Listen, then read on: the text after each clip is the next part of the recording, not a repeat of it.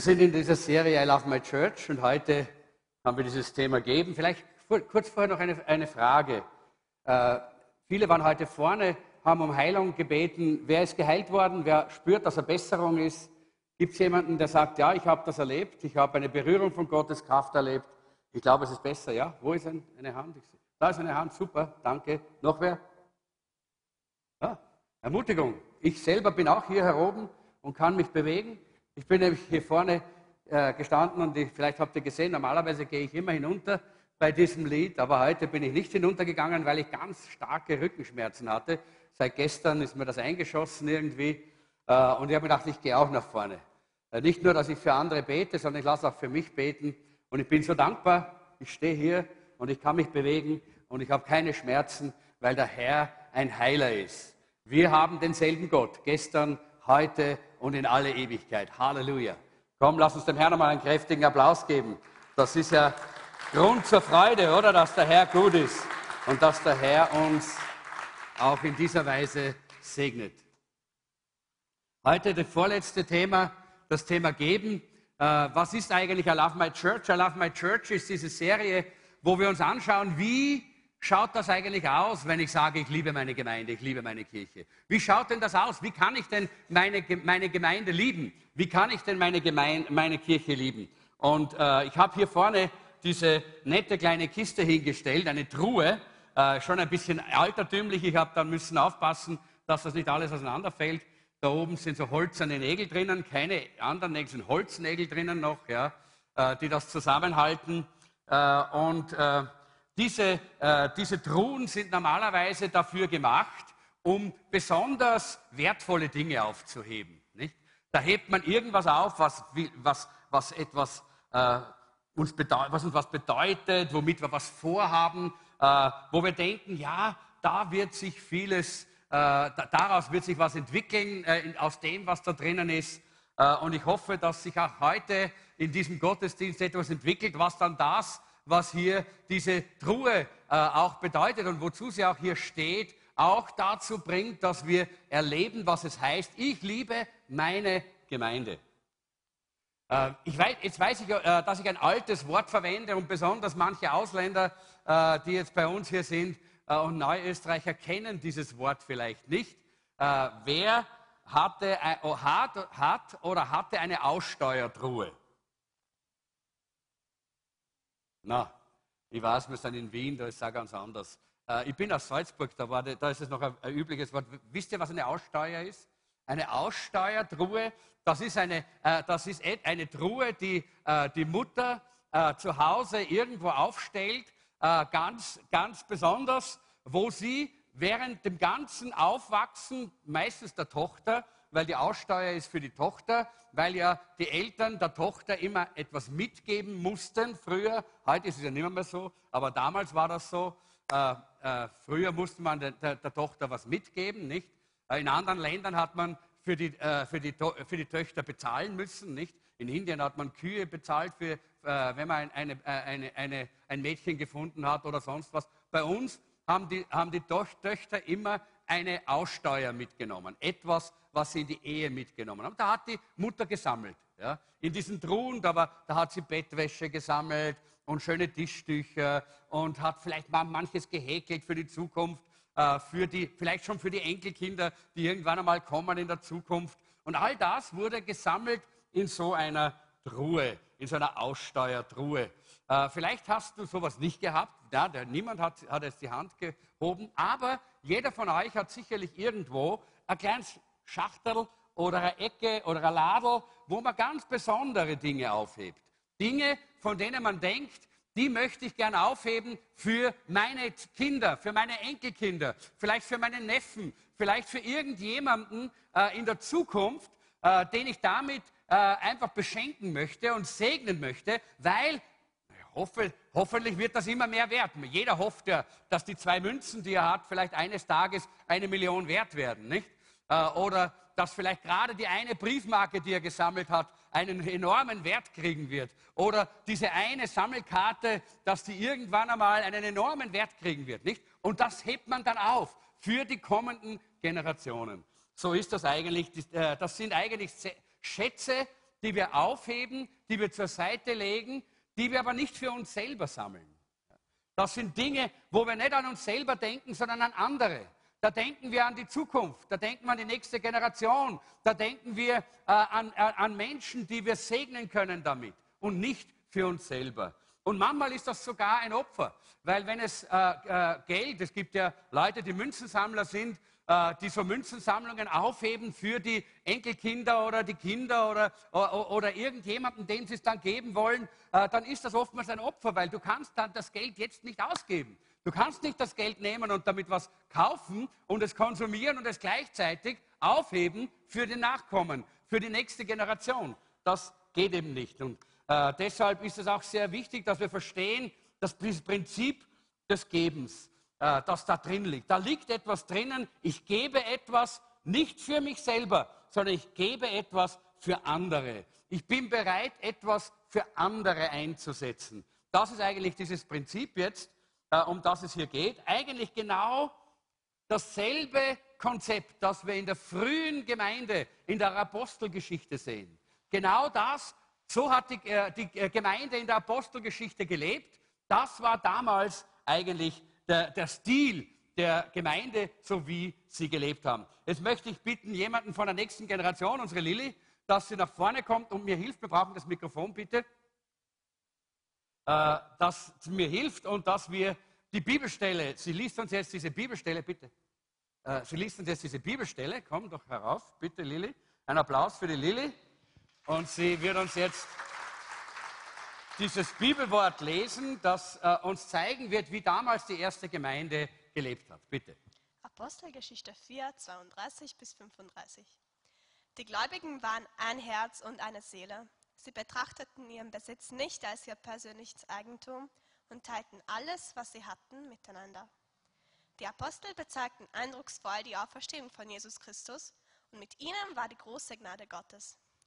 Armut gab es bei ihnen nicht, weil die Leute, die Land oder Häuser besaßen, etwas von ihrem Besitz verkauften und das Geld den Aposteln brachten, damit sie es an den Bedürftigen äh, verteilen konnten. Dankeschön. Danke, lass mir das da. Dankeschön. Ein Applaus für die Lilly. Vielen Dank für die Hilfe. Eine ganz interessante Stelle, eine wichtige Stelle, die wir hier sehen. Äh, die erste Gemeinde äh, hat so miteinander gelebt und hat da eigentlich uns etwas vorgelebt hat uns etwas gezeigt. Wenn es um Besitz gegangen ist, dann lesen wir hier, dass die Leute äh, nichts als ihr eigenes oder persönliches Eigentum äh, angesehen oder äh, bezeichnet haben, sondern sie haben alles, was sie hatten, geteilt mit den anderen. Sie haben einfach geteilt. Und ich denke, das war eine ganz wunderbare Zeit. Äh, und sie haben einander geholfen, einander geliebt mit all dem, was Gott ihnen anvertraut hat. Die Frage ist, wie lange hat das gedauert, bis sich das geändert hat in der Gemeinde? Bis sich das geändert hat in äh, der äh, Gemeinde Jesu Christi. Und ich frage mich, ich frage mich, die erste Gemeinde hat, hat das einfach so losgelassen, all diese Dinge. Und ich frage mich, äh, wie es äh, uns geht, wenn wir alles so festhalten, immer das ist meines und das gehört mir äh, mein, mein, mein Bankkonto äh, und all das, was ich habe. Und wenn wir dann so reden über äh, das, was wir haben, dann klingt das ja vielleicht in Gottes Ohren ein bisschen so, wie, das, wie es hier auf diesem Video klingt. Hört euch das mal an.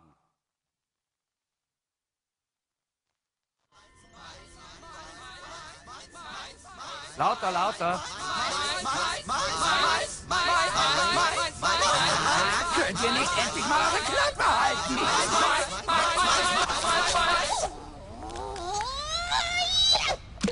Meins? So klingt das in den Ohren Gottes, wenn wir über unsere eigenen Dinge sprechen. Meins, meins, meins, meins, meins, meins, meins, meins, meins. Ja? Und genau das hatte die erste Gemeinde nicht. Und darum geht es eigentlich hier, wenn wir uns darüber unterhalten, was heißt das, die Gemeinde lieben? Was heißt das, ich liebe die Gemeinde, ich liebe meine Gemeinde? Und der erste Punkt ist ganz wichtig. Das erste ist, ich äh, löse deinen Griff. Löse deinen Griff. Wir alle halten die Dinge fest in unserer Hand äh, und äh, es ist sehr wichtig, dass wir diesen, äh, die, die, dass wir diesen, äh, äh, diese äh, Anforderungen an uns einfach einmal äh, ernst nehmen. Löse deinen Griff. In, äh, in der Stelle in der Apostelgeschichte haben wir gelesen, sie betrachteten ihren Besitz nicht als ihr persönliches Eigentum. Vielleicht sagst du jetzt, naja, genau, die haben ja nicht viel gehabt. Für die war es einfach. Aber das stimmt nicht. Die hatten Häuser, die hatten Grundstücke, die hatten Einkommen, die hatten gut, ein gutes Leben, auch damals im, Reich, äh, äh, im, im, im römischen Reich war das möglich. Und sie hatten ein gutes Leben damals, aber sie haben es nicht als ihr Eigentum gesehen, nicht als ihr mein, mein, mein, mein Besitz.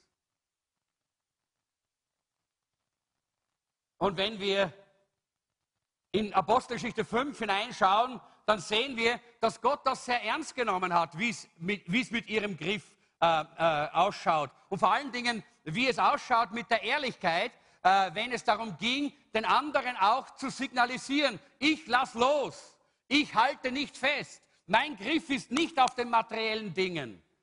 Denn Ananias und Sapphira haben so getan, als hätten sie den Griff gelockert. Aber sie haben es nicht wirklich getan und deshalb sind sie tot umgefallen.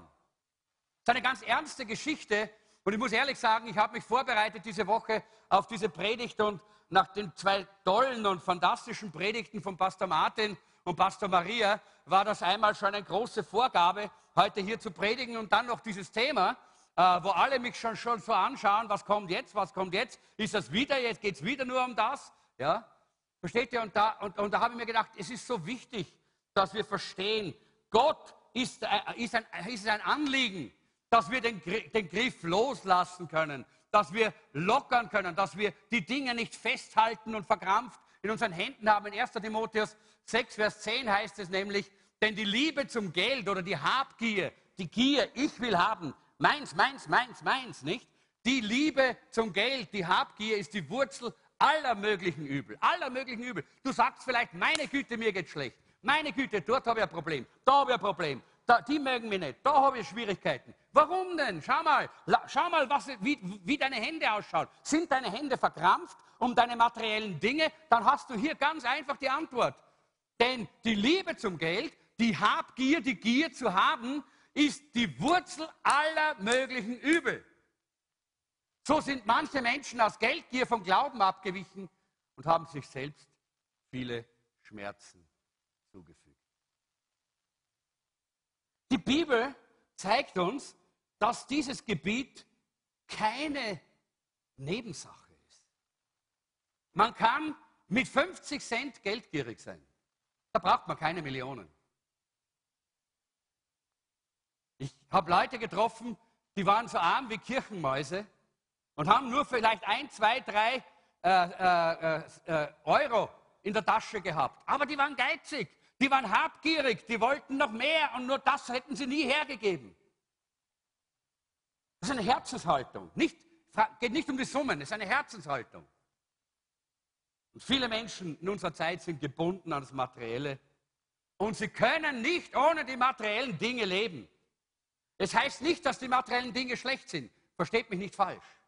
Aber, und das ist der nächste Satz, wenn das Materielle dich hat, wenn das Materielle dich hat, dann hast du ein Problem. Nämlich dann hast du einen Götzen in deinem Leben. Wenn nicht du das Materielle hast, sondern das Materielle dich hat, dann hast du ein Problem. Dann hast du einen Götzen in deinem Leben. Weil in Kolosser Kapitel 3, Vers 5 sagt der Apostel Paulus, darum tötet alles, was an euch noch irdisch ist. Unzucht, Ausschweifung, Leidenschaft, böse Lust und Habsucht. Er nennt diese Habsucht, dieses, diese Gier nach materiellen Dingen im gleichen Atemzug wie Unzucht, Ausschweifung, Leidenschaft und böse Lust. Also etwas, was uns zerstört. Habsucht ist so viel wie Götzendienst, sagt er dort im Epheser, in Kolosser Kapitel 3, Vers 5. Und deshalb gibt es hier eigentlich keinen Platz, dass man sich entschuldigt dafür, dass man so eine Möwe ist. Meins, meins, meins, meins, meins gibt keine Entschuldigung dafür. Es gibt nur einen Weg, den Weg zum Kreuz. Sich zu beugen und Buße zu tun über diese fleischliche, egoistische Haltung.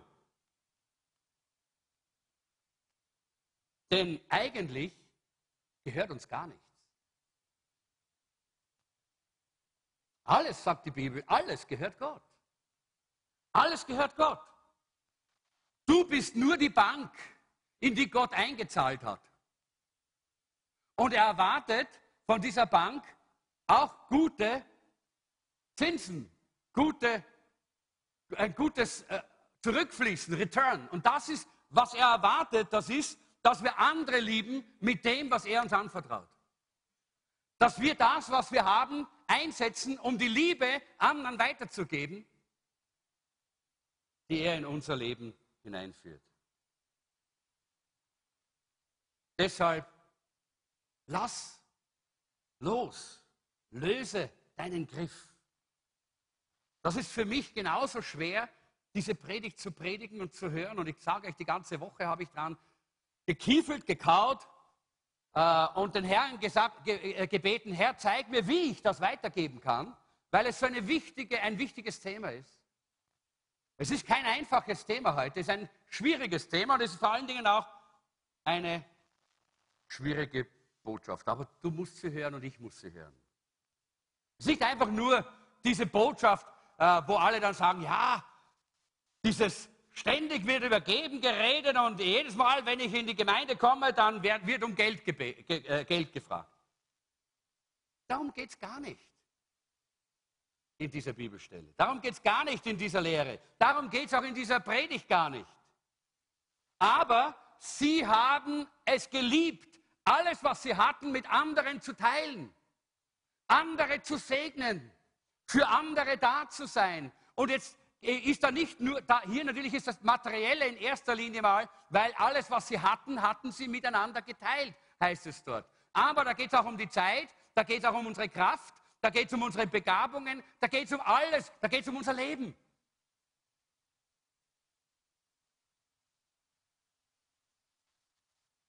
Geben, und zwar nur geben, bricht diesen eisernen Griff des Materialismus in deinem Leben. Du sagst, ich möchte nicht materialistisch sein. Ja? Aber wie kommst du da raus? Es gibt nur einen Weg und das ist geben. Wir alle wissen, dass wir in einer materialistischen Welt leben, wo, die, wo alles sich nur um die materialistischen Werte äh, äh, äh dreht und alles, äh, es geht immer nur, gib, äh, ich möchte bekommen und bekommen und noch was und noch was bekommen und noch was. Nimm, was du, was du kannst und, äh, und behalte, was du hast. Und das, auch der, das ist ja auch der große Slogan einer Partei jetzt sogar in, in dieser Wahl, nicht? Nimm, nimm, was dir zusteht. Nimm, nimm, nimm, nimm, komm. Ja? Nimm, nimm. Das ist unsere Zeit, das ist unsere Welt. Wir sind davon umgeben. Hast du auch schon Weihnachtsprospekte gesehen? Ja, ich habe schon welche gekriegt mit Weihnachtsangeboten äh, und Weihnachtssachen. Äh, überall in den Geschäften gibt es schon die Weihnachtssachen zu kaufen, nicht? Überall. Und man wundert sich, wenn man sich dann diese, äh, es sind noch einige Monate hin, nicht? Bis Weihnachten. Und trotzdem ist alles, man wird schon damit gefüttert, man wird schon hineingezogen und man schaut sich das an. Und ich habe mir manchmal angeschaut, meine Güte, das gibt es auch und das gibt es auch. Stell dir mal vor, und dann, und dann steht dort, ohne den kannst du nicht leben. Das brauchst du, damit du glücklich bist. Unbedingt musst du dir das besorgen. Dann fragt man sich, wie habe ich bisher gelebt? Nicht? Alles will uns hineinziehen in mehr, mehr, mehr, mehr, mehr. Immer noch mehr, immer noch mehr, immer noch mehr. Und dann der, der die meisten Spielzeuge gesammelt hat, wisst ihr, was mit dem dann ist am, am Ende, am Schluss? Er stirbt genauso wie die anderen.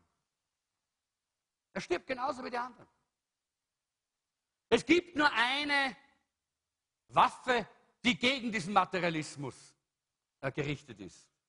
Wenn du äh, sagst, ich möchte nicht materialistisch sein, dann gibt es nur ein Gegengift gegen den Materialismus. Und das ist geben, geben, geben. Das ist die einzige Möglichkeit. Denn das ist genau das Gegenteil vom Materialismus. Das ist genau das Gegenteil von dem, was uns die Welt sagt. Das ist das Gegenteil vom Geist dieser Welt. Und Gott ist ein gebender Gott. Er hat seinen Sohn gegeben. Er hat uns seinen Heiligen Geist gegeben. Er hat uns alles gegeben, was wir brauchen, um ein gutes Leben zu leben, sagt die Bibel. Ein Leben, das ihm gefällt. Er gibt, er ist ein gebender Gott. Der Materialismus ist aufgebaut auf einem Wort. Gib mir, gib mir, bekommen, haben, meins. Brechen können wir den nur durch Geben. Jedes Mal, wenn du gibst, dann machst du damit ein Statement, das gegen den Materialismus gerichtet ist. Du sagst, nein, ich lasse mir nicht dieses Leben so einreden, wie es die Welt zeigt. Ich lasse mir das nicht einreden. Ich gehe den Weg der Bibel, ich gehe den Weg Gottes. Du machst ein radikales kulturelles Statement, das gegen die Kultur dieser Welt ist, gegen die zerstörerische Kultur des Materialismus, der die Seele tötet, dann den Geist tötet und dann den Leib tötet. Warum sind so viele Menschen krank? Weil sie alles konsumieren müssen, was es gibt. Warum sind so viele Menschen in ihrer Seele kaputt? Weil sie alles hineinziehen, was ihnen äh, angeboten und gebracht wird von dieser Welt an materiellen Dingen. Deshalb sind sie seelisch kaputt. Immer, wenn du gibst, dann gewinnst du einen geistlichen Sieg. Und deshalb ist der Satan so dagegen. Und deshalb sind Leute manchmal so böse, wenn man über das Geben redet, weil sie vom Teufel inspiriert sich dagegen auflehnen und das nicht haben wollen, weil sie, weil der Feind weiß, der Satan weiß, dass er die Menschen verliert, wenn sie diesen Fluch brechen des Materialismus. Wenn sie anfangen zu geben und äh, aufzustehen und diesen Fluch zu überwinden, dann verliert er seinen Griff auf ihr Leben. Und das ist das Interessante, dass ja dieses Thema jeden Bereich unseres Lebens berührt. Warum? Weil es immer mit uns selber, mit unserem Egoismus zu tun hat. Unser Egoismus ist das Problem. Und es gibt einen Moment, wo wir entscheiden müssen. Lebe ich für mich selber oder lebe ich für Gott? Wer oder was ist an der ersten Stelle meines Lebens? Ich selber und der Materialismus, den ich mir erträume und den ich mir erwünsche oder Gott und sein Wille und sein Plan, der für mich echte Freiheit, echtes Leben, überfließendes Leben bedeutet. Und deshalb müssen wir loslassen, loslassen. Das ist so wichtig, dass wir unseren Griff lösen. Jesus hat gesagt, man kann nicht beiden, äh, äh, beiden gleichzeitig dienen. Gott und dem Mammon. Gott und dem Materialismus. Das ist unmöglich. Das geht einfach nicht. Man muss einfach wählen. Man muss sich entscheiden. Und Jesus hat mehr über Geld gesprochen als über den Himmel. Kannst du selber in, im, äh, im Neuen Testament nachschauen. Jesus hat mehr über Geld gesprochen als über die Hölle. Jesus hat mehr über das Geld gesprochen als über jedes andere Thema. Warum? Weil es so ein zentrales Thema unseres Lebens ist. Ehen gehen kaputt wegen Finanzen. Kriege werden geführt wegen Finanzen. Familien verfeinden sich wegen Finanzen. Der Mammon ist eine böse, eine zerstörerische Macht, die dich in den Griff bekommen möchte, die dich halten möchte in einer furchtbaren Umklammerung, sodass du nie frei sein kannst und nie frei und, äh, und glücklich Gott nachfolgen kannst. Auch für Christen ist das eine große Gefahr. Und deshalb hat Jesus so viel dafür, äh, darüber geredet, weil er uns liebt und weil er nicht möchte, dass wir unter dem Griff und dem Fluch des Mammons leben müssen. Es ist dieses äh, zentrale Thema unseres Egoismus äh, das er hier anspricht. Aus den 38 äh, verschiedenen Gleichnissen, äh, die er verwendet hat äh, im Neuen Testament, äh, haben, haben mehr als die Hälfte als Thema das Geld. Wir sehen also, wie wichtig dieses Thema für Jesus war, weil er gewusst hat, dass das ein Test ist für unser Leben, für unsere Entscheidungen, für die Zukunft, Hier ist die Nagelprobe. Wir können lange und schnell sagen, ich bin auch ein Christ. Ich möchte auch Gott nachfolgen. Ich liebe auch Jesus. Aber wenn wir im Griff äh, des Materialismus stecken, wenn wir nicht loslassen können, wenn wir nicht bereit sind, ein gebendes Leben zu leben, in allen Bereichen, nicht nur äh, auf dem Bereich des Geldes, sondern auch im äh, Bereich der Zeit, im Bereich äh, unserer Kraft, in, in all den verschiedenen Bereichen. Wenn wir nicht bereit sind, so ein Leben zu leben, dann betrügen wir uns selbst. Denn geben ist die Nagelprobe für unsere Entscheidung. Wisst ihr, was die Nagelprobe ist? Ja? Wenn man kratzt und drunter ist Gips und oben schaut es aus wie Gold, nicht? dann weiß man, dass das falsch ist. Und wenn man kratzt und es bleibt immer noch Gold, dann weiß man, dass es echt ist. Das ist die Nagelprobe. Aber normal macht man das mit einem echten Nagel, nicht mit dem Fingernagel, das geht nicht gut. Weil Jesus das wusste, hat er so viel darüber geredet. In 1 Timotheus 6, Verse 17 und 18, da sagt der Apostel Paulus, sag allen, er, er schreibt an den Timotheus, an seinen jungen äh, äh Mentee, den er gementort hat, Sag allen, die in dieser gegenwärtigen Welt reich sind. Wer ist denn das? Das ist wahrscheinlich äh, der, der, Microsoft äh, äh, äh Bill Gates, ja, oder das, ist, das sind äh, die, die, die Milliardäre, die wir so in dieser Liste drin haben, oder das sind die Reichen, oder? Nein, nein, nein, nein, nein. Lieber Bruder, liebe Schwester, jeder, der hier sitzt, gehört hier dazu. Jeder. Denn wenn du heute wenn du heute Kleidung am Körper hast, wenn du heute einen Platz hast, wo du deinen Kopf hinlegen kannst heute Abend, wenn du auch nur ein, ein, ein 10-Cent-Stück in der Tasche hast, dann bist du reicher als 80 Prozent der Weltbevölkerung. Ja, schön, ne?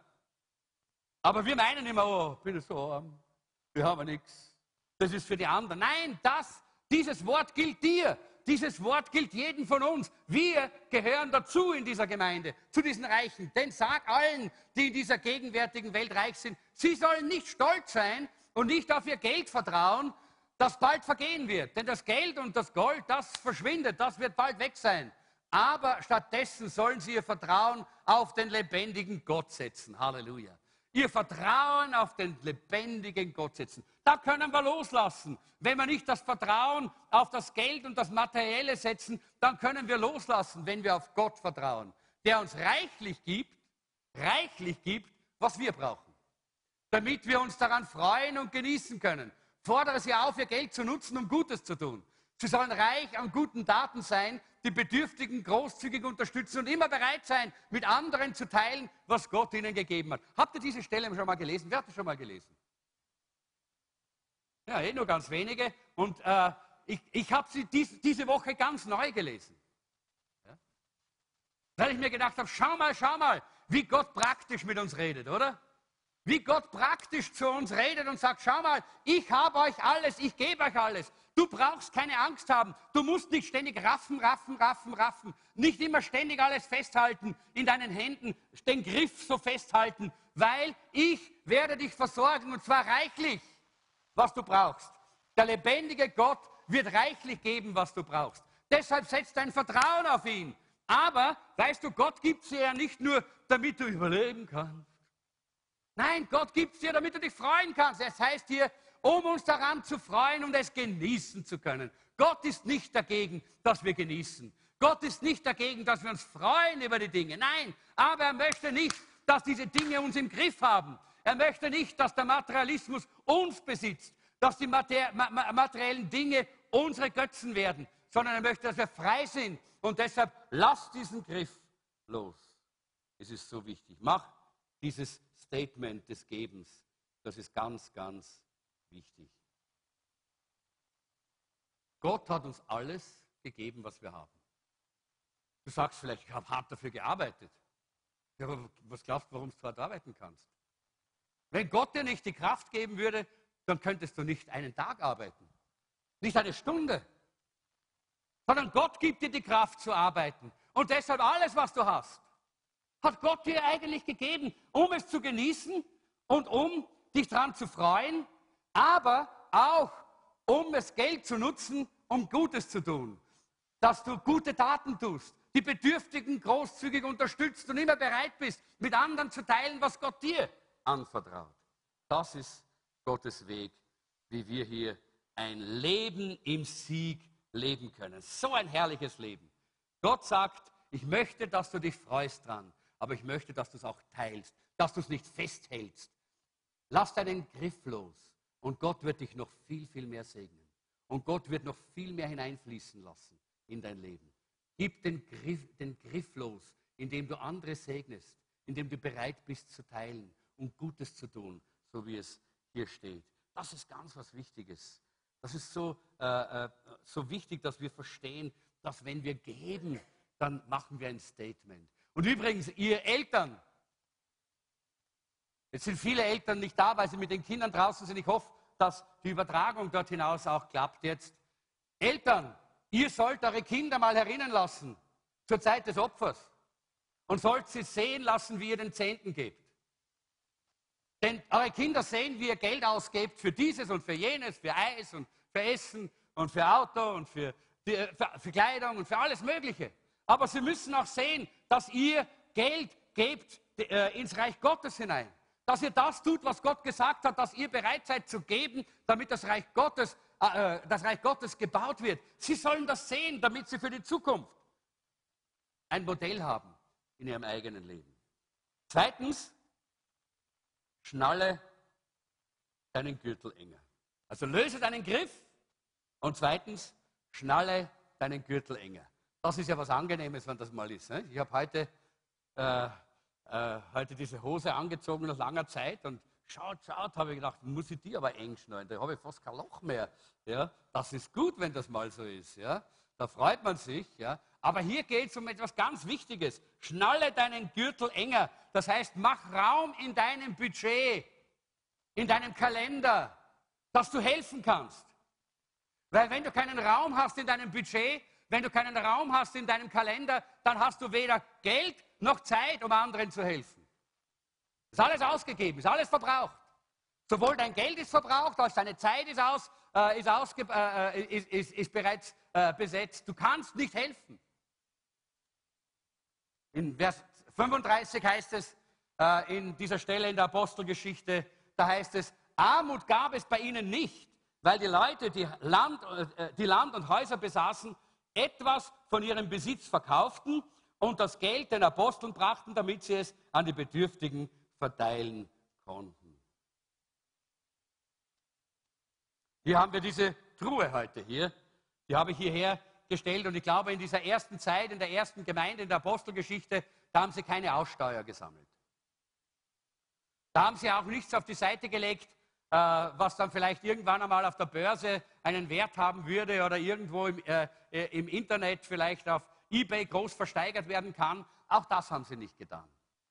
Sie haben, nicht, äh, sie haben, ihren, äh, sie haben statt, statt dass sie auf die Seite gelegt haben, haben sie verkauft. Verkauft und gegeben.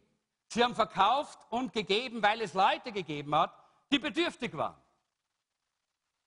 Sie haben die Dinge weggegeben und haben damit demonstriert, wie sehr sie einander lieben.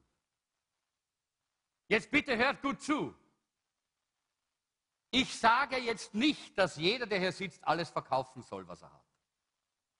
Ich wiederhole es und es ist auch auf Video aufgenommen, damit mich niemand falsch zitiert.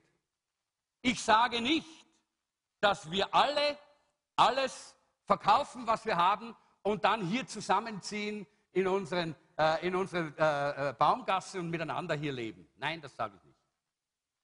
Wäre auch nicht mein Stil.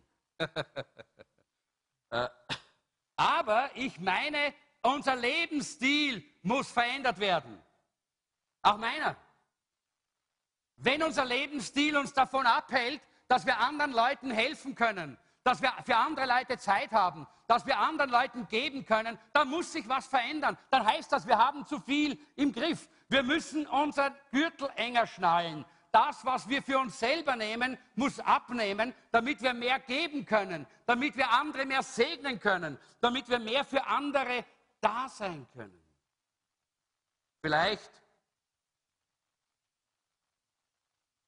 brauchst du kein so teures Auto. Oder vielleicht brauchst du nicht diesen teuren Fernseher. Oder vielleicht brauchst du dieses oder jenes nicht, was du dir einbildest, was du gerne unbedingt haben möchtest. Und du denkst einmal nach, wenn du das Budget anschaust, ob es nicht vielleicht jemanden gibt, den du damit segnen kannst, dem du helfen kannst, für den du da sein kannst.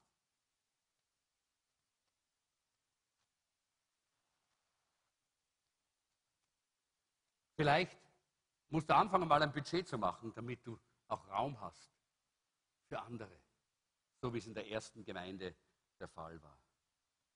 Vielleicht kennst du irgendwo eine alleinstehende Mutter, die schwer hat, mit den, mit den Kindern und äh, mit allen Dingen rundherum zu kommen, äh, weil sie keine, keine Fahrgelegenheit hat.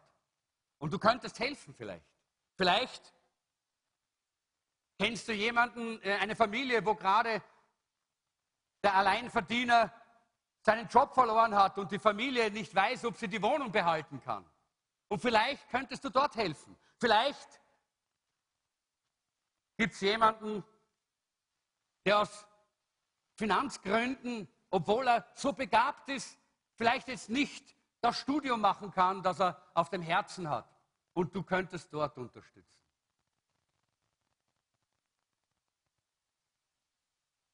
Wisst ihr, ich sage jetzt nicht, ich spreche jetzt nicht über unsere Arbeit unter den Obdachlosen.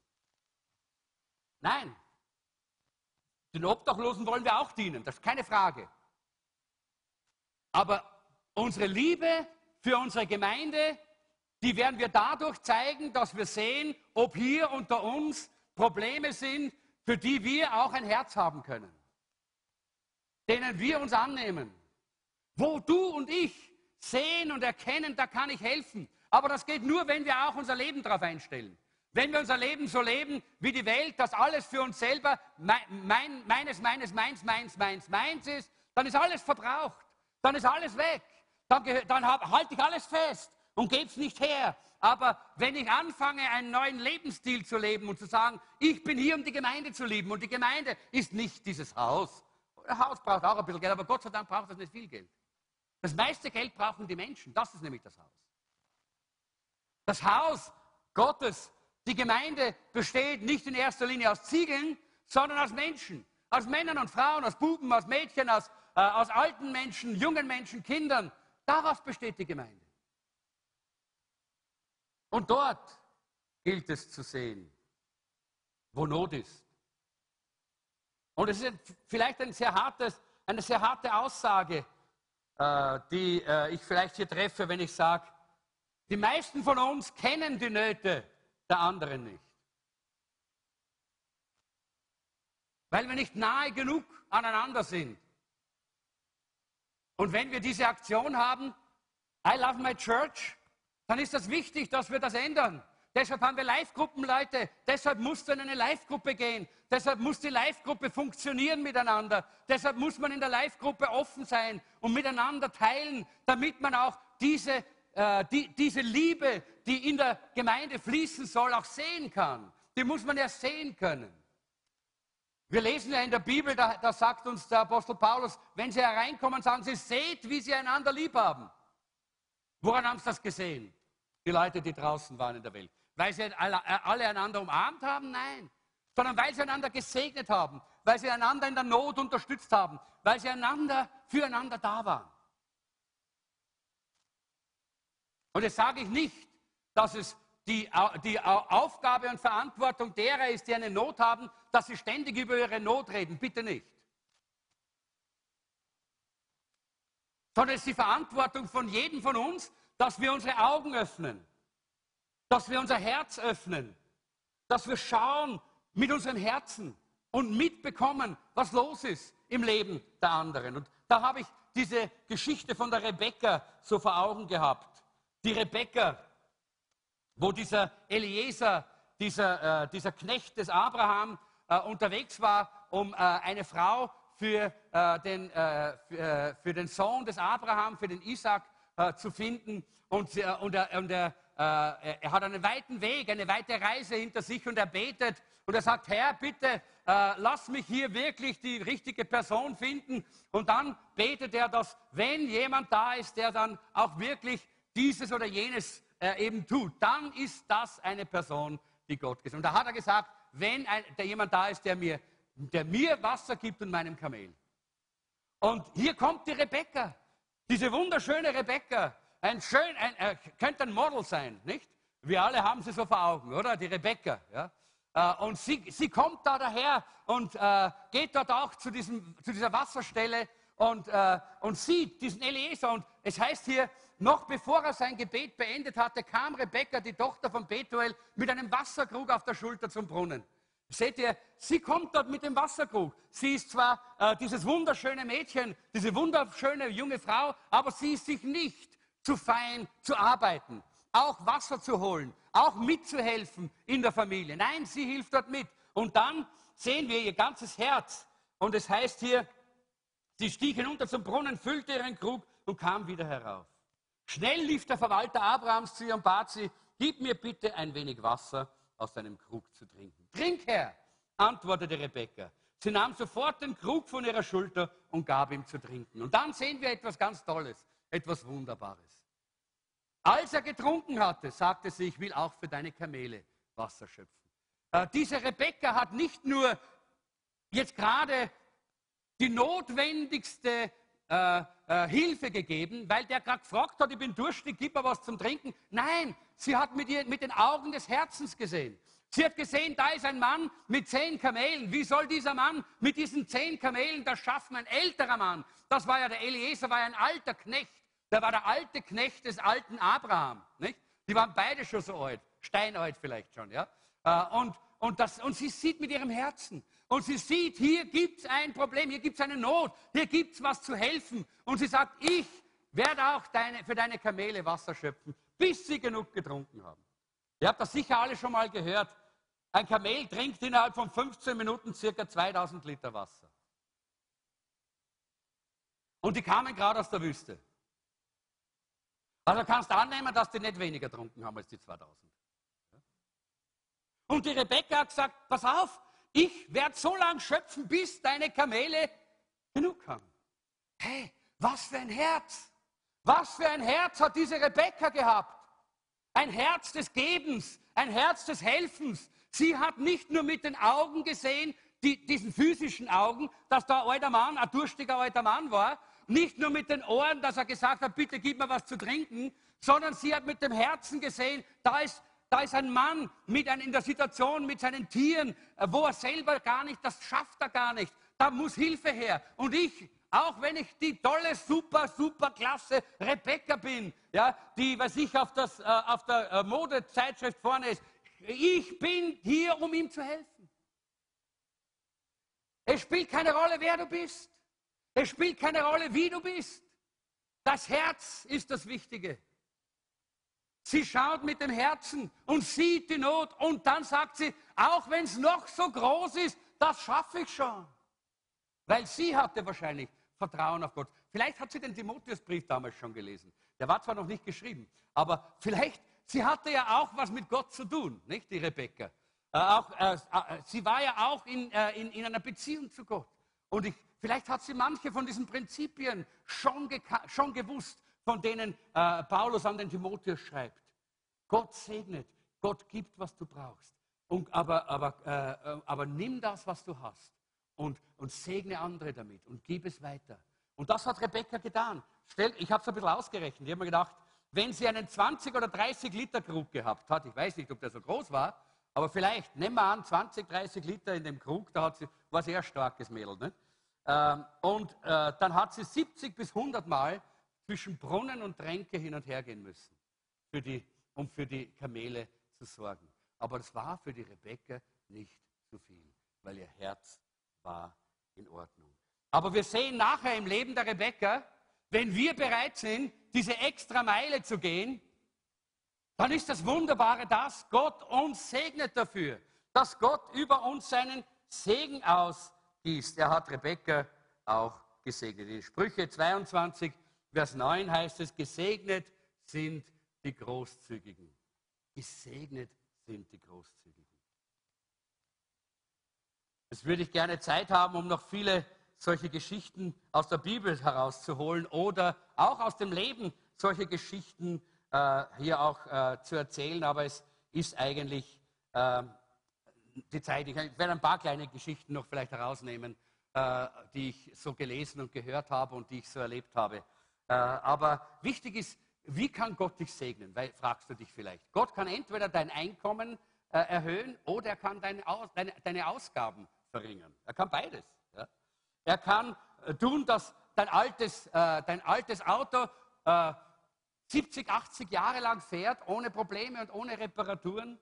Äh, er kann deine, deine, deine, Waschmaschine reparieren und er kann deine, äh, alles kann Gott. Wenn du bereit bist, mit diesem Herzen wie Rebecca auch wirklich zu leben und zu dienen, dann kann er immer segnen. Denn gesegnet sind die Großzügigen. Es gibt nur zwei Arten von Menschen, Geber und Nehmer. Die Glücklichen und die Fröhlichen sind die, noch einmal, die Glücklichen und die Fröhlichen sind die Geber. Genau, so ist es. Das äh, zeigt uns ja äh, nicht nur die Bibel, sondern auch das Leben, nicht? Äh, und ich möchte euch da eine kleine Geschichte erzählen. Äh, ein, äh, das waren einige Männer und Frauen, die, äh, die haben sich zusammengesetzt eines Tages, weil sie im Gebet waren und haben im Gebet vor Gott gelegen und Gott hat ihnen gezeigt, äh, äh, das Geben so ein wichtiges und wunderbares Prinzip ist. Und so sind sie zusammengekommen und haben angefangen, miteinander zu beten und auch miteinander zu sprechen über, äh, wie Gott äh, segnet und wa was Gott Wunderbares tut durch Geben. Und es ist ihnen klar geworden, äh, dass es eigentlich äh, so ist, dass, dass großartige Dinge in Bewegung kommen würden, wenn alle wirklich geben würden. Äh, und so haben sie eigentlich begonnen, eine Art Bewegung, äh, die heißt I Love Giving. Ich liebe geben, heißt diese Bewegung.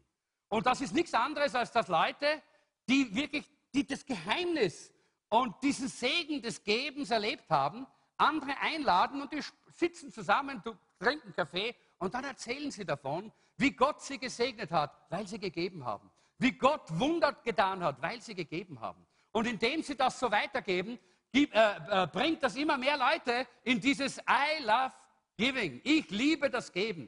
Und es ist eine große Bewegung in der Zwischenzeit äh, geworden, die seit den 90er Jahren eigentlich jetzt äh, um die ganze Welt geht. Und ich bin so froh, dass ich sie auch kennengelernt habe, diese Bewegung.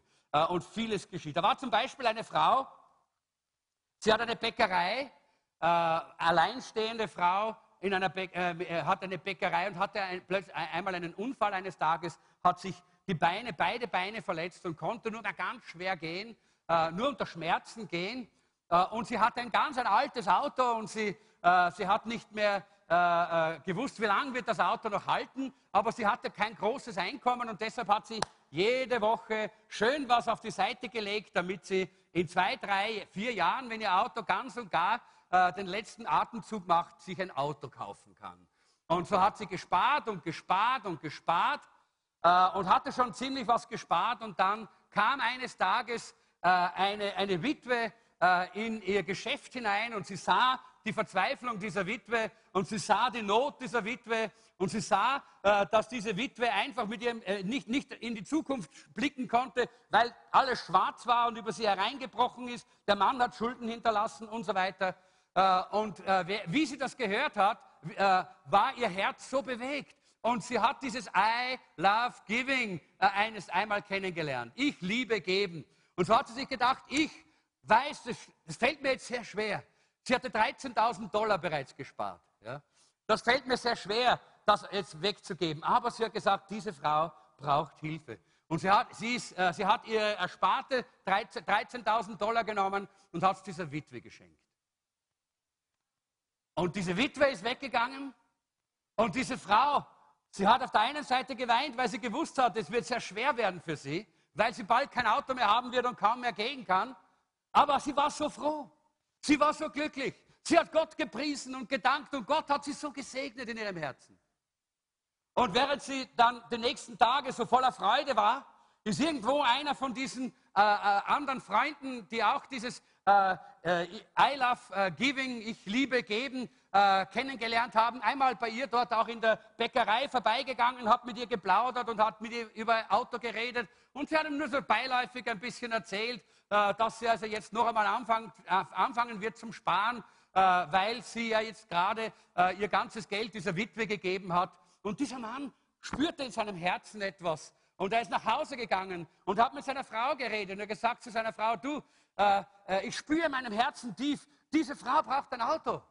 Äh, äh und äh, dann haben sie miteinander gebetet. Und dann haben sie, da ist gerade ein, ein anderer Freund, ein Bruder von der Gemeinde auch gerade äh, zu Besuch gekommen und sie haben darüber geredet, haben gemeinsam gebetet. Und dann haben sie gesagt, wir wollen dieser Frau ein Auto kaufen. Und so ist er zum Autohändler gegangen und der Autohändler hat ihn gefragt, äh, nein, die Frau ist erstmal in die Bäckerei gegangen und hat so ganz leise nachgefragt, was würdest du dir denn für ein Auto kaufen? Ja? Und diese Frau hat gesagt, naja, ich hätte am liebsten so einen, einen, so einen kleineren SUV, wo ich leicht rein kann und sitzen kann und zwar weiß. Das wäre so mein Traum. Aber ich träume nur, hat sie gesagt. Äh, und der, der Mann ist zum Autohändler gegangen und hat gesagt, er möchte so einen weißen SUV kaufen. Und der Autohändler hat gesagt, einen gebrauchten oder einen neuen. Und plötzlich hat sie ihn geschockt. Hat er gesagt, gebraucht oder, oder, oder neu? Ist das überhaupt eine Frage? Und er hat gesagt, nein, einen neuen. Hat er gesagt, natürlich einen neuen. Natürlich einen neuen. Und diese Leute waren auch nicht reiche Leute. Die haben ihre Sparbücher gekappt. Und die haben auch etwas genommen von all dem, was sie auf die Seite gelegt haben. Und sie haben gemeinsam diesen weißen SUV gekauft. Und eine Woche später waren sie dort bei der Bäckerei und alle Freunde äh, aus, äh, aus dieser Gegend waren mit dabei und haben gesehen, wie diese Frau herausgekommen ist. Ich habe ein Video gesehen davon. Ich sage euch, da sind die Tränen heruntergehauen. Die hat Gott gepriesen. Die hat Gott gedankt. Die war so, so weg. Und Gott hat gezeigt, dass wenn wir geben, dann gibt er vielfach zurück. Und wir glauben immer, wir müssen halten, halten, halten. Unseren Griff ja nicht loslassen. Leute, das ist genau das Gegenteil von dem, was Paulus sagt. Er sagt, lass los. Vertrau nicht auf den Materialismus, sondern auf den lebendigen Gott, der dir gibt, was du brauchst. Halleluja. Der dir gibt, was du brauchst. Und dann wird Gott gelobt und gepriesen. Und jetzt schauen wir uns noch ein kurzes Video an.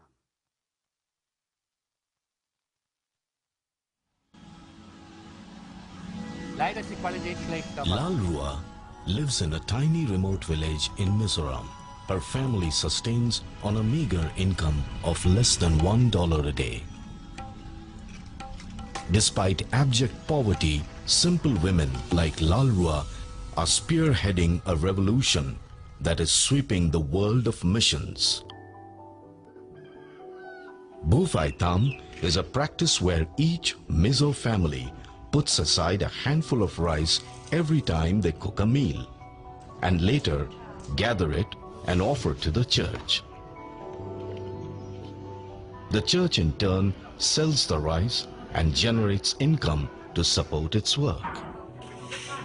Rice has been the staple food of the people of Mizoram.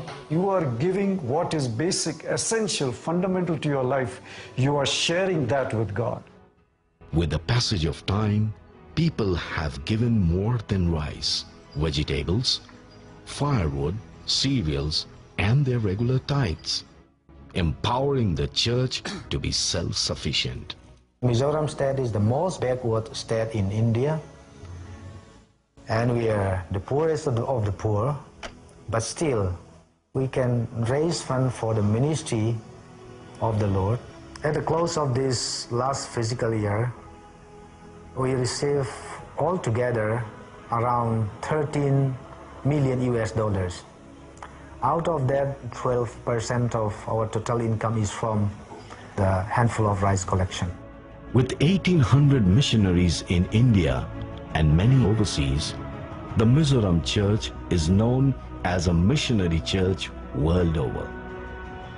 This success is attributed to their selfless and creative giving. It is not our richness or our poverty that make us serve the Lord but our willingness. So we Mizo people said, as long as we have something to eat every day, we have something to give to God, every day.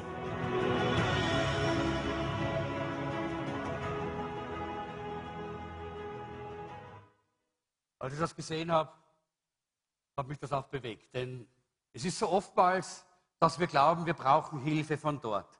Wir brauchen Hilfe von da. Wir brauchen noch dieses und da und jenes. Wir sind immer dankbar für Hilfe. Aber worauf verlassen wir uns eigentlich? Worauf vertrauen wir? Gott hat uns Dinge in die Hand gegeben, jeden von uns, ob es viel oder wenig ist. Aber das viele oder das wenige hat Gott uns anvertraut, dass wir damit auch richtig umgehen. Wir sind Haushalter, dass wir damit Gottes Reich bauen, dass wir damit anderen Menschen dienen und sie segnen. Dafür hat Gott uns eigentlich diese Dinge gegeben. Wenn wir also über den Zaun schauen und die Nöte und Probleme auch unserer Brüder und Schwestern in der Gemeinde sehen, dann kommen wir zum dritten Schritt und der heißt, gib alles weiter, gib alles weiter. Wenn du einmal diese Mentalität meins, meins, meins, meins, meins einmal über Bord geworfen hast, dann äh, wirst du sehen, äh, dass du gar keine, gar, äh, gar keine Bedürfnisse mehr hast, weil Gott deine Bedürfnisse ausfüllen wird. Wenn du, nicht an, nicht, wenn du aufhörst zu raffen und zu wollen und zu raffen, dann wirst du sehen, wie Gott dich segnet und wie dein Leben voll von seiner Fülle wird. Denn Jesus hat gesagt, ich bin gekommen, dass ihr das Leben im Überfluss haben sollt. Halleluja. Im Vers 33 und 34 heißt es, mit großer Kraft bezeugten die Apostel die Auferstehung von Jesus Christus. Das war das Resultat. Mit großer Kraft bezeugten die Apostel die Auferstehung Jesu Christi. Die Menschen wussten von, von Jesus, weil die Kraft Gottes freigesetzt wurde durch diesen Lebensstil des Gebens, durch diese Bereitschaft, nicht festzuhalten, sondern zu geben. Äh, und dann heißt es auch, es gab, Armut gab es nicht. Na, bleibt zurück. Armut gab es nicht äh, bei ihnen, weil die Leute, die Land und Häuser besaßen, verkauften und austeilten. Was für eine wunderbare, herrliche Atmosphäre war in dieser Gemeinde. Äh, dazu brauchen wir aber auch das Verständnis für die Gnade Gottes. Das nächste bitte. Wir brauchen Verständnis für die Gnade Gottes. Denn es ist die Gnade Gottes, die uns dorthin führt. Nicht eine Predigt von einem, von, einem Pastor, sondern die Gnade Gottes. Es ist wichtig, dass du dich öffnest für die Gnade Gottes. Niemand, niemand, niemand, kein Mensch, kein Mensch, nicht einmal Gott durch Kraft kann dich befreien von dieser Macht des Mammon, von dieser Macht des Egoismus, von diesem Gib mir, gib mir, gib mir. Nur die Gnade Gottes, nur die Gnade Gottes und seine Liebe. Und deshalb müssen wir sie richtig verstehen. Und deshalb heißt es in 2. Korinther 8, 8 und 9, da heißt es, nicht als Gebot sage ich das, sondern um durch den Eifer anderer auch die Echtheit eurer Liebe zu erproben. Die Echtheit eurer Liebe. Die Echtheit unserer Liebe wird nicht durch Worte äh, erprobt und wird nicht durch Worte bewiesen, sondern durch Taten, Leute. Liebe braucht Taten. Denn ihr kennt die Gnade unseres Herrn Jesus Christus, dass er, obwohl er reich war, um euretwillen arm wurde, damit ihr durch seine Armut reich werdet. Ich werde das jetzt nicht mehr durchgehen alles. Es gibt hier dann äh, Gnade ist ganz, ganz nötig. Wir wissen, dass Jesus uns die Gnade gebracht hat.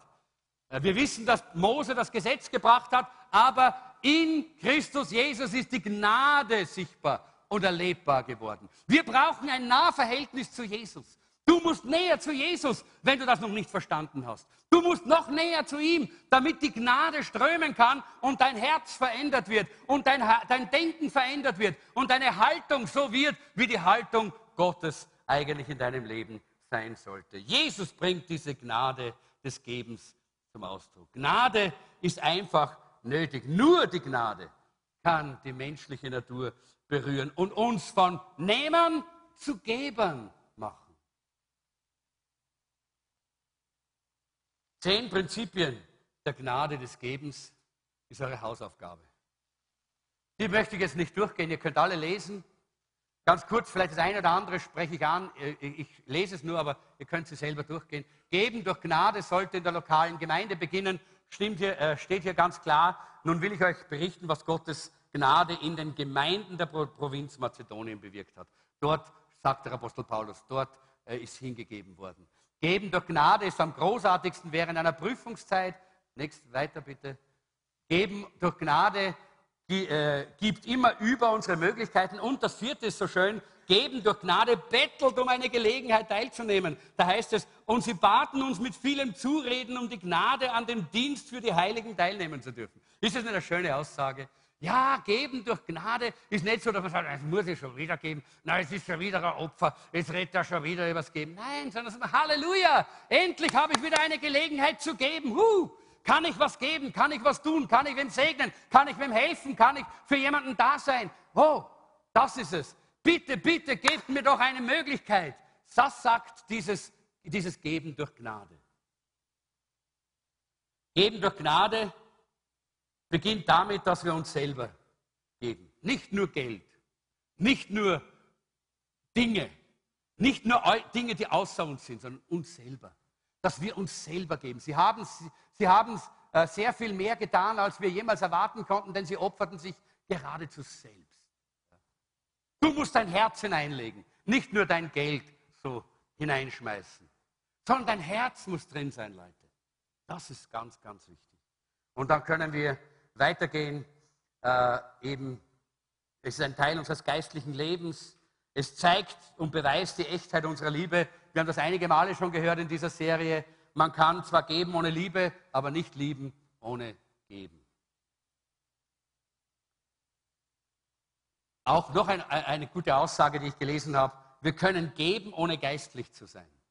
Das tun viele, so ein Klingelbeutel, schnell was eine, sich freikaufen, Gewissen freikaufen. Wir können geben, ohne geistlich zu sein, aber wir können nicht wirklich geistlich sein, ohne ein Gebender zu sein. Okay, ich schließe jetzt diesen Punkt hier. Geben durch Gnade muss auch rechenschaftspflichtig, und damit möchte ich schließen, geschehen. Das heißt, der Apostel Paulus hat einen Mann mit dem, äh, äh, mit dem Timotheus oder mit dem Barnabas mitgeschickt, äh, die miteinander dieses Opfer nehmen sollten, dieses Geld empfangen sollten, weil es immer rechenschaftspflichtig ist. Das ist auch ein Prinzip in unserer Gemeinde. Es soll nie einer alleine das Geld zählen, immer zu zweit.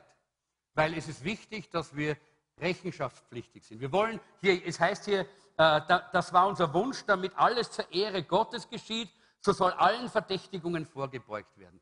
Geben in der Gemeinde ist ein ganz wichtiges Element und ein heiliges Element und ein wahrhaftiges, ehrliches, wahres Element. Und deshalb braucht es auch diese Rechenschaftspflicht.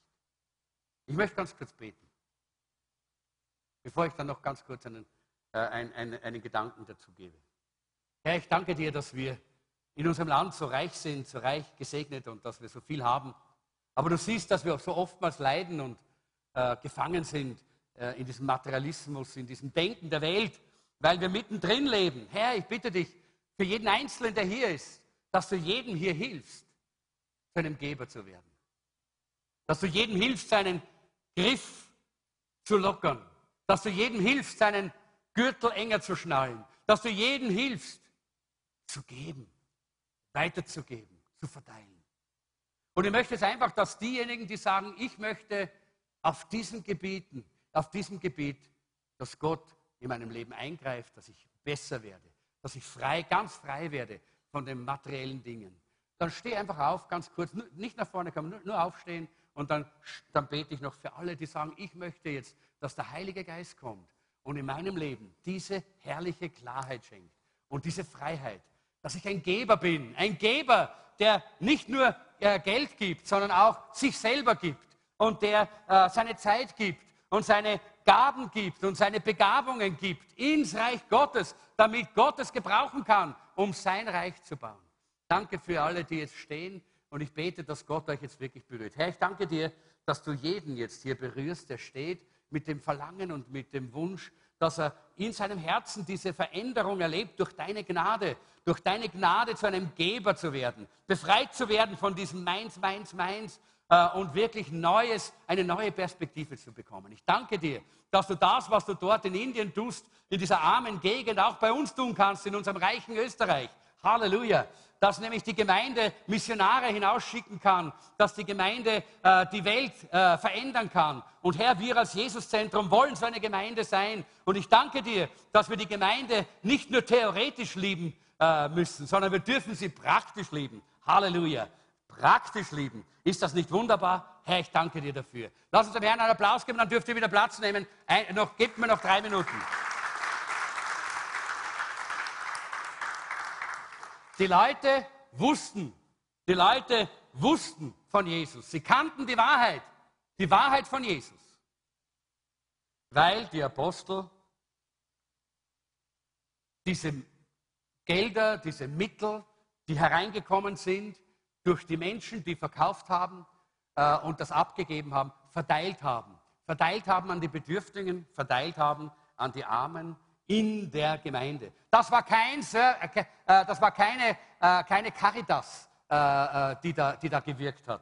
Das war kein äh, Obdachlosendienst, der dort äh, an den Obdachlosen ge gewesen ist. Das war kein Missionsprogramm, sondern sie hatten einander.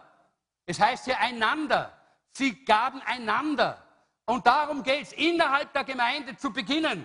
Es ist nichts Schlechtes an, an, an, einer Obdachlosenarbeit. Es ist nichts Schlechtes daran, eine Sozialarbeit zu machen. Es ist auch an Mission gar nichts Schlechtes. Aber es ist schlecht, wenn wir dabei vergessen, dass wir auch in unserer Mitte, in der Gemeinde, dort die Liebe zum Fließen bringen müssen, indem wir Nöte, Probleme, Schwierigkeiten in der Gemeinde erkennen und bereit sind, uns zu geben von uns zu geben, auf, äh, auf, auf unsere eigenen Dinge ein bisschen zu verzichten, den Gürtel enger zu schnallen, damit andere gesegnet äh, werden und ihnen geholfen wird.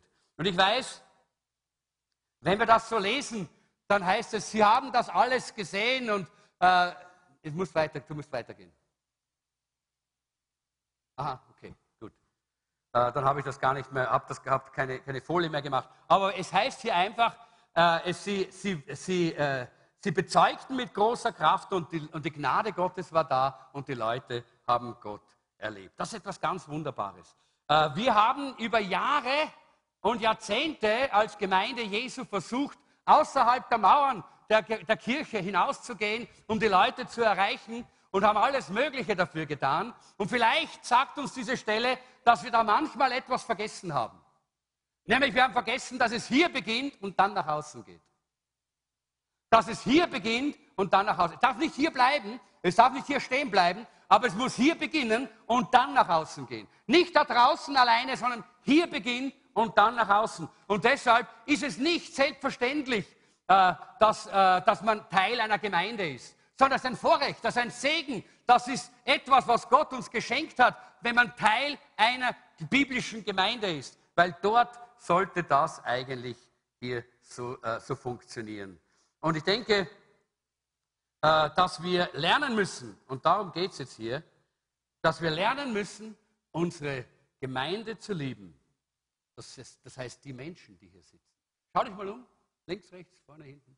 Schaut euch mal alle an, die ringsherum sind. Das ist die Gemeinde. Die Gemeinde zu lieben, die Menschen hier. Ihre Nöte zu sehen. Und dann, so wie die erste Gemeinde, auch bereit sein, alles zu opfern, damit den anderen geholfen wird und sie gesegnet werden. Jetzt kommt etwas, wo ich ein bisschen gerungen habe damit, aber lass uns doch mal etwas ganz Mutiges und Verrücktes und Außergewöhnliches tun. So wie die ersten Christen, oder? Apostelgeschichte. Spannend, hä? Etwas Mutiges, Verrücktes und Außergewöhnliches. Hier haben wir diese Truhe. Ich nehme meine Unterlagen mit, damit ich nicht, weil ich weiß, dass es eine sehr heikle Passage ist jetzt hier. Äh, hier haben wir diese Truhe, die habe ich mitgebracht, seht ihr? Jetzt mache ich die auf. Vorsichtig, damit sie. Uh, das ist Wurmstich, aber macht nichts. Da drinnen liegt etwas. Meine Kleingeldbörse. Ja? Das ist alles, was ich heute habe. Das ist alles, was ich habe.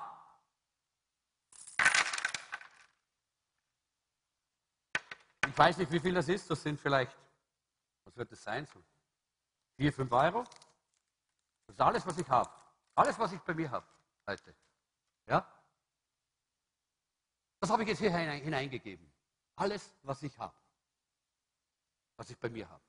Und das Verrückte, das Außergewöhnliche, das wäre, dass wir jetzt alle das, was wir so gerade noch über haben in der Hosentasche, Kleingeld, was wir in der Brieftasche noch haben, so, nachdem wir das Opfer ja schon gegeben haben, ist ja nicht mehr viel drin. Äh, und äh, alles das, was wir so haben, dass wir dann vorne kommen und sagen, okay, so wie die ersten Christen, alles, was ich habe. Ja? Das ist kein Opfer für die Gemeinde, sondern das ist ein Ausdruck der Liebe zur Gemeinde. Und ich möchte, dass wir das einfach tun, nur freiwillig natürlich, klar, nur der möchte. Damit wir es einfach mal ein bisschen verstehen, was das bedeutet, dass Gott uns segnen möchte, wenn wir bereit sind zu geben. Diese Frau, von der Jesus spricht, mit diesem, äh, dort im Tempel, die hat alles gegeben, was sie hatte. Vielleicht hat sie irgendwo noch auf, auf der Bank was gehabt, aber alles, was sie hatte in dem Augenblick, hat sie gegeben. Die ersten äh, Christen in der Gemeinde haben alles gegeben, was sie gerade hat, gerade hatten. Ja? Und das ist das, wo, wo, was ich finde, das wäre so mal ein, was Außergewöhnliches. Und das wollen wir jetzt hier miteinander hier zusammenlegen. Aber dann ist es ja so, dass wir dadurch die Liebe, unsere Liebe, deine Liebe zur Gemeinde, zu den anderen auch zum Ausdruck bringst. Und am Ende, wenn, das, wenn, wir, wenn wir alle gekommen sind oder wer, wer will gekommen ist, ja, und ich möchte bitten, Lobpreis, geht nach vorne. Und wenn ihr alle Geldtaschen da ausgeleert habt und nicht das Kleingeld reinschmeißen, sondern wenn es geht, das, was ihr heute habt. Ja? Ich weiß, das ist eine Herausforderung. Ja? Aber warum kann man nicht Herausforderungen auch mal in der, in der Gemeinde äh, äh annehmen, oder? Ja, das, das haben die ersten Christen auch gemacht. Ja? Die ersten Christen haben das gemacht. Die haben ganz einfach alles, was sie gehabt haben, verkauft, haben es den Aposteln gegeben, damit sie Apostel austeilen können. Äh, und äh, das Lobpreisteam kann gleich äh, vorangehen und dann kommen wir dann gleich weiter. Und ich möchte euch einfach bitten, dass ihr betet und dass ihr sagt, sehr gut, wunderbar, da raschelt schon drin, das ist gut. Aber wisst ihr, das ist nicht für mich, das ist für die Gemeinde, aber nicht für irgendein Programm, sondern so wie die Apostel das gemacht haben, werden wir das heute machen. Es gibt einige unter uns hier, die haben Nöte. Ja? Die brauchen vielleicht heute etwas und äh, wir werden dann auch das diesen Leuten zur Verfügung stellen. Dass sie das auch, dass, sie da, dass damit ihre Nöte und ihre, äh, ihre Probleme auch wirklich äh, gelöst werden. Ich denke, dass wir jetzt äh, noch einmal, das machen wir nicht jeden, jeden Samstag. Ja. Aber wir, ich, ich habe gedacht, das ist eine gute Übung, einmal zu sehen, wie die ersten Christen gedacht haben. Die haben gesagt, was ich habe, da gibt es Leute, die haben eine Not, was ich habe, da, Geldtaschen, wuff, wuff, wuff, ja. Was ich habe, gebe ich. Ja. Was du nicht hast, will Gott gar nicht. Aber das, was du hast, gib es. Wirf es hinein. Äh, da. Und dann, und dann äh, werden wir auch das richtig handhaben. Ich glaube, dass auch die ersten Christen das nicht immer so gemacht haben, wie wir jetzt gesagt haben. Sie alles. Immer. Die haben auch ganz bewusst da, da äh, gearbeitet. Wunderbar, super. Halleluja. Ist das nicht herrlich? Wenn wir das so hören, das ist wunderbar. Äh, aber nicht das Kleingeld, lasst die Scheine auch hineinrascheln. Das ist auch gut. Ja? Äh, einfach, wir wollen einfach jetzt sagen, ich liebe die Gemeinde, ich liebe die Gemeinde, ich liebe die Gemeinde. Hey, das ist deine Liebe zur Gemeinde, weil die Gemeinde sitzt hier und das sind Leute, die haben Nöte, die haben Probleme, die brauchen heute eine Hilfe. Und, und das ist deine Hilfe, das ist deine Liebe zur Gemeinde, zur Gemeinde. Deshalb, komm, und ich denke, das ist gut, wenn wir das auch verstehen. Darum habe ich die offene Truhe dort oben auch äh, gemacht. Danke, Herr. Halleluja. Danke, Jesus. Kommt. Wer noch kommen will, komm, lass uns gemeinsam aufstehen, dann, geht, dann kommt man leichter. Da kann man leichter gehen. Komm, alles, was du hast. Alles, was du hast. Gib es. Alles, was du hast. Ich habe alles hineingegeben, was ich habe heute. Das heißt nicht, dass ich nicht zu Hause noch was habe. Ja, zu Hause habe ich auch noch was. Aber alles, was ich heute habe, habe ich hineingegeben. Und das, darum geht es ja, dass wir das, was wir gerade haben, einsetzen. Denn wenn wir Not sehen, wenn wir Probleme sehen, wenn wir sehen, jemand braucht etwas, dann geht es nicht darum, dass wir sagen, oh, da muss ich erstmal nach Hause gehen und da muss, nein, da geht es darum, Gott hat dir schon was gegeben. Gib es, nimm es, dien damit, segne damit. Fang an, die Gemeinde zu lieben, ganz praktisch. Liebe die Gemeinde, indem du sagst, hier bin ich, hey, da bin ich mit allem, was ich habe, mit allem, was, was in meinen Taschen ist. Komm, lass doch aufstehen. Ich habe gesagt, lass uns aufstehen. Habt ihr, habt ihr überhört wahrscheinlich. Ja. So, komm, stehen wir gemeinsam auf und dann können wir noch im Lobpreis vor den Herrn gehen. Äh, und wenn noch jemand kommen will, komm noch. Wir haben noch ein, zwei, drei Minuten, äh, wo wir das tun können. Und dann wollen wir den nächsten Schritt machen. Okay? Komm. Zu allen Zeiten kämpfst du für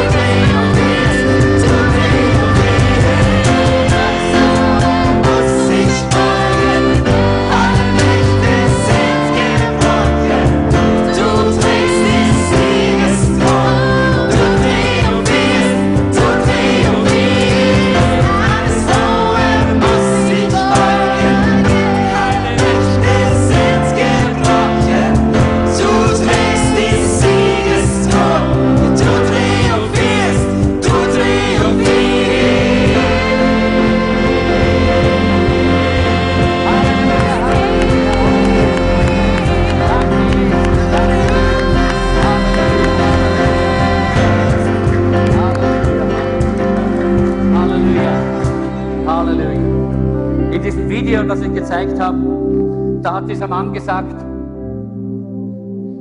nicht unsere Armut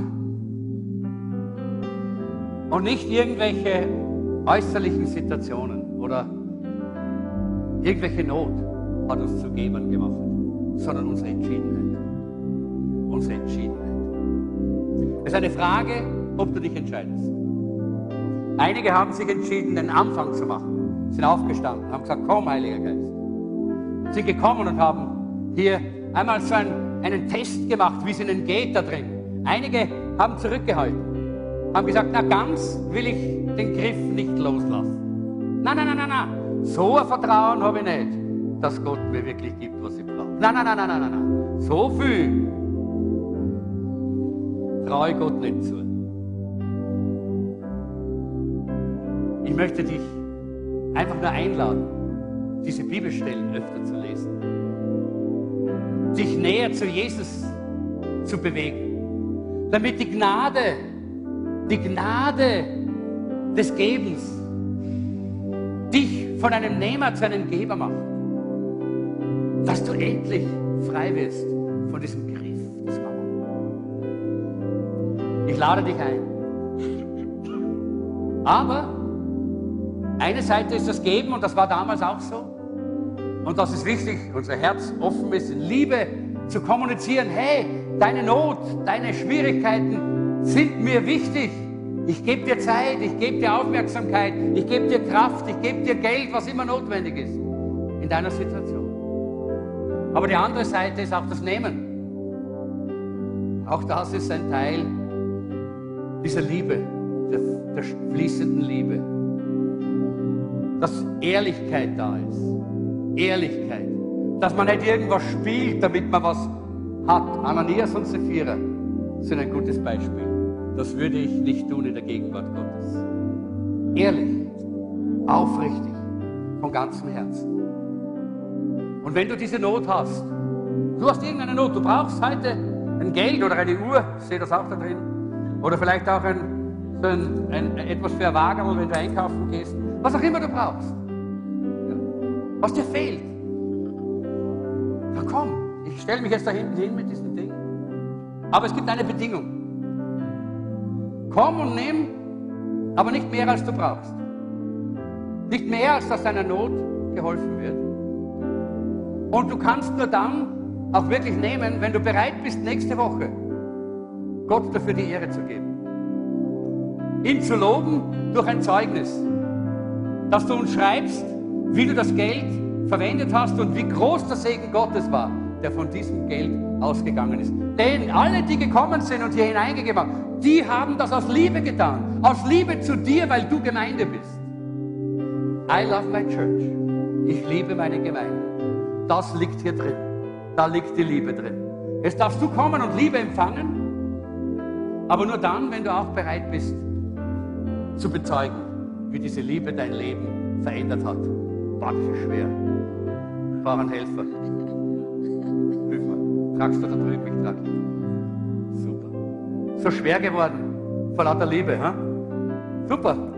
Wir gehen jetzt da hinten zu dieser Tür und jeder, der vorbeigeht, darf dort hinten dann, wenn du was brauchst, ehrlich und offen. Und wenn was überbleibt am Schluss, dann werden wir das zählen. Zu zweit oder zu dritt, also niemand allein. Dann werden wir das gemeinsam zählen und das, was überbleibt, das ist dann auch für Liebesdienst in der Gemeinde und für gar nichts anderes. Das wird nicht in ein Programm gesteckt, das wird nicht irgendwo anders verwendet als nur eben gerade, dass Menschen geholfen wird in ihrer Not.